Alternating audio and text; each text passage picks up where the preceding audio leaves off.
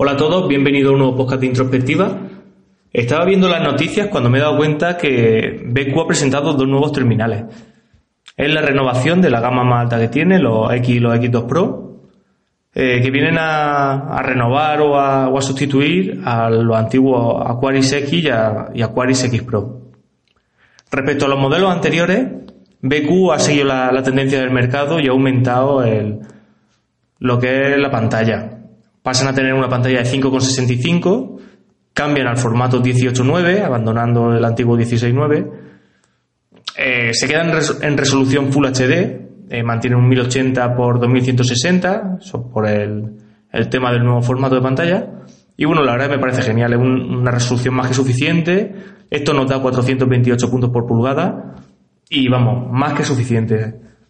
BQ normalmente con las pantallas acierta bastante, suelen tener un buen nivel de brillo y, una definición y unos colores bastante buenos. El terminal crece a malas penas un pelín por el tema del diferente formato de pantalla, pero lo que más se nota es que reduce los marcos, tanto el superior como el inferior, que en modelos anteriores eran bastante grandes, han reducido bastante el tamaño. Abajo ha perdido los botones, eh, antes los teníamos fuera de la pantalla, ahora ya pasan a estar dentro. Supongo que resultado también de eso, de, la reducción de marcos y de, lo que son las tendencias del mercado. Y por lo demás es un terminal que se parece bastante a, los antiguos. El cristal 2.5D y demás. Los marcos son muy similares a, los antiguos terminales, así de aluminio con la gomita estas para, para las antenas. Y la trasera, eh, en principio se mantiene las diferencias igual que los, en los antiguos terminales. El Aquaria X2 mantiene una trasera de plástico y el X2 Pro de cristal. A mí el cristal no me aporta nada, la verdad es que me gusta más que sea de plástico, pero bueno, como veréis, como ahora comentaré, hay una serie de diferencias que, que aparte de, este material, que, que, pueden hacer que nos decidamos por uno o por otro. Eh, lo que más llama la atención en la parte trasera eh, son las cámaras.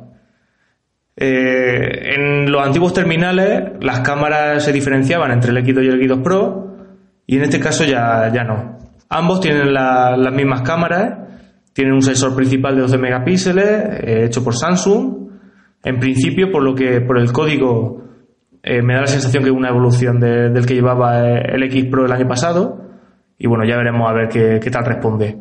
Este sensor viene apoyado por uno de 5 megapíxeles, también por Samsung, supuestamente para el tema del desenfoque y demás.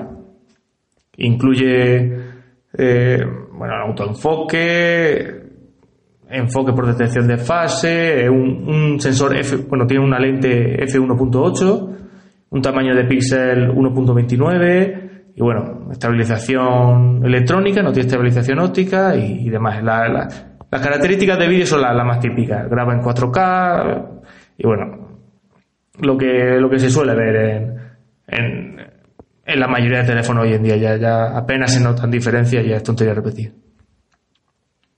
Lleva flash de doble tono, mantiene detrás el sensor de huella y bueno, las cámaras, como siempre, hay que esperar a las pruebas.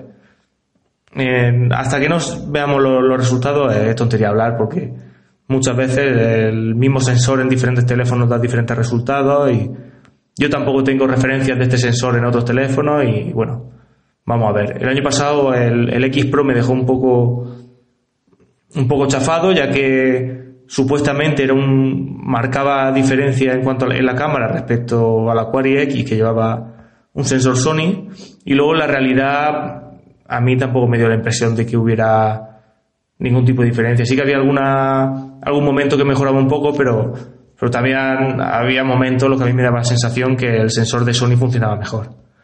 Como digo, habrá que esperar a ver qué, tal funcionan y, nada, y de las cámaras ya, hablaremos más adelante. Bueno, eh, decir que mantiene el, ya de 3.5, la verdad es que lo cual me parece genial. Eh, más conectores USB tipo C, igual que, que los del año pasado. Y lo que me llama la atención en, este conector es que además de mantener el OTG, del cual esperemos que, que bueno, que, acepte memorias con, con formato exFAT, que no se quede solamente con el FAT32 como, como el año pasado. Eh, parece que tiene DisplayPort también. Eh, si no me equivoco, o bueno, o espero que, esto sea igual que anuncian de mi LG G6 o del Samsung con, con el DeX. Y es que con un, conectándolo un cable que por un lado sea USB-C y por el otro tenga una salida de vídeo, ya sea HDMI o DisplayPort, podemos conectarle un monitor. Esto me parece genial a la hora de, pues, o de, que viajas, te vas a un hotel a pasar un fin de semana, pues bueno, te echas, grabas en el teléfono un, o te descargas por, por torre o como sea, un par de capítulos de una serie, unas películas, algo para, bueno, para si en un momento dado te apetece coger y enchufar el teléfono a la televisión del hotel y bueno, pues te ves una película, te ves alguna serie. Es una cosa que, que no, echar un cable a la maleta no, no supone nada y, bueno, te puede, te puede hacer el apaño en un viaje. No, no es como, no es necesario llevar portátiles ni cosas como, como mucha gente hace. Bueno, más cosas. Eh, mantiene el LED de notificaciones, los sensores típicos de acelerómetro, giroscopio y, y demás, el NFC, Bluetooth 5.0, lo cual me parece genial. Bluetooth 5.0, eh, si no me equivoco, permite tener conectados al mismo tiempo varios dispositivos y además de, tener, por ejemplo, unos auriculares y un altavoz Bluetooth conectado al mismo tiempo, pues te, informa del nivel de batería.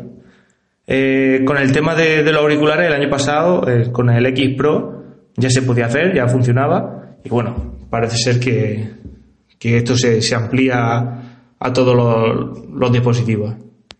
Eh, GPS, GLONASS, Galileo, lo cual está genial. Aunque Galileo creo que todavía no está funcionando, pues está muy bien que, si a lo largo de este año creo que ya empezaba a ser accesible, pues está bien tenerlo para mejorar un poco el sistema de GPS.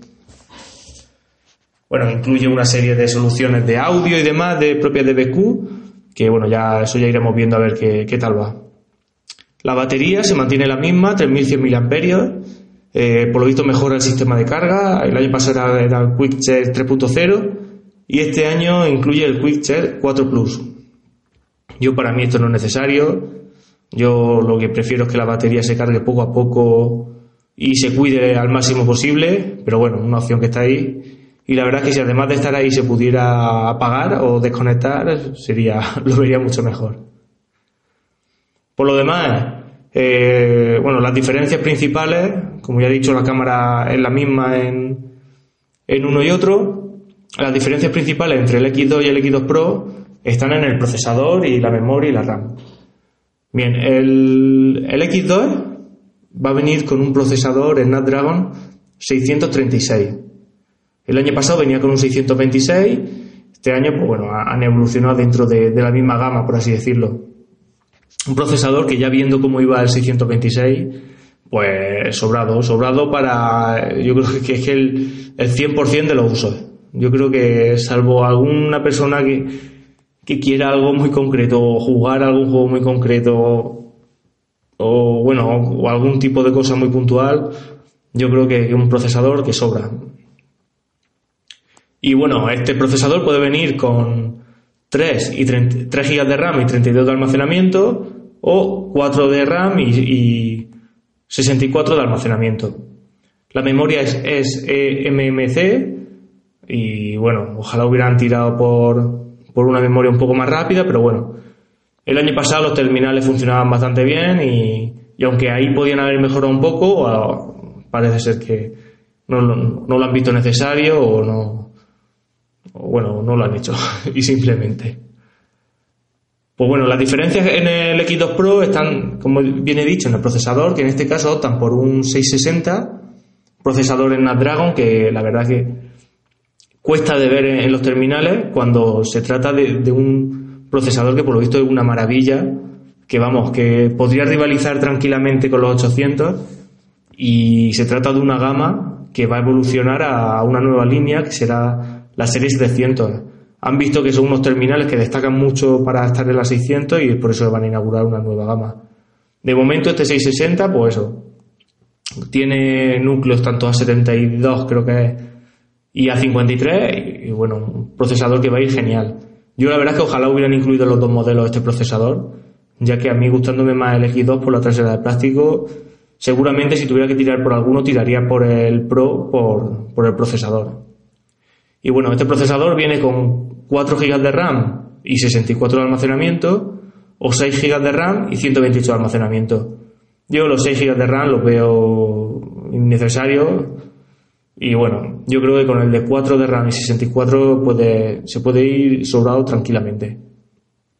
Así que eh, ambos terminales van a venir, no lo he comentado, con el programa de Android One, o sea que ya BQ que, que normalmente se porta bastante bien con las actualizaciones, pues ahí va a tener ese pequeño plus de, de mejora o de, de, agilidad a la hora de, de, actualizar. Y bueno, y parece ser que eso que va a venir solamente con una aplicación de, cámara de BQ, la, la propia que han desarrollado ellos, que se actualiza a través de la tienda.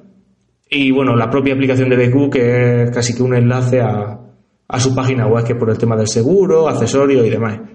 Está muy bien, esperemos que, que bueno, que el, programa este de Android One eh, se porte bien con las actualizaciones y, y habrá que esperar un poco a, a las primeras reseñas a ver qué tal van estos teléfonos. La verdad es que me han llamado mucho la atención. El X2 Pro eh, puede que si, si, no tarda mucho en salir o no salen muchas alternativas, puede que, que pase por mis manos y ya, ya comentaré un poco más cómo, va, cómo van estos teléfonos. Así que nada, un saludo y nos escuchamos pronto.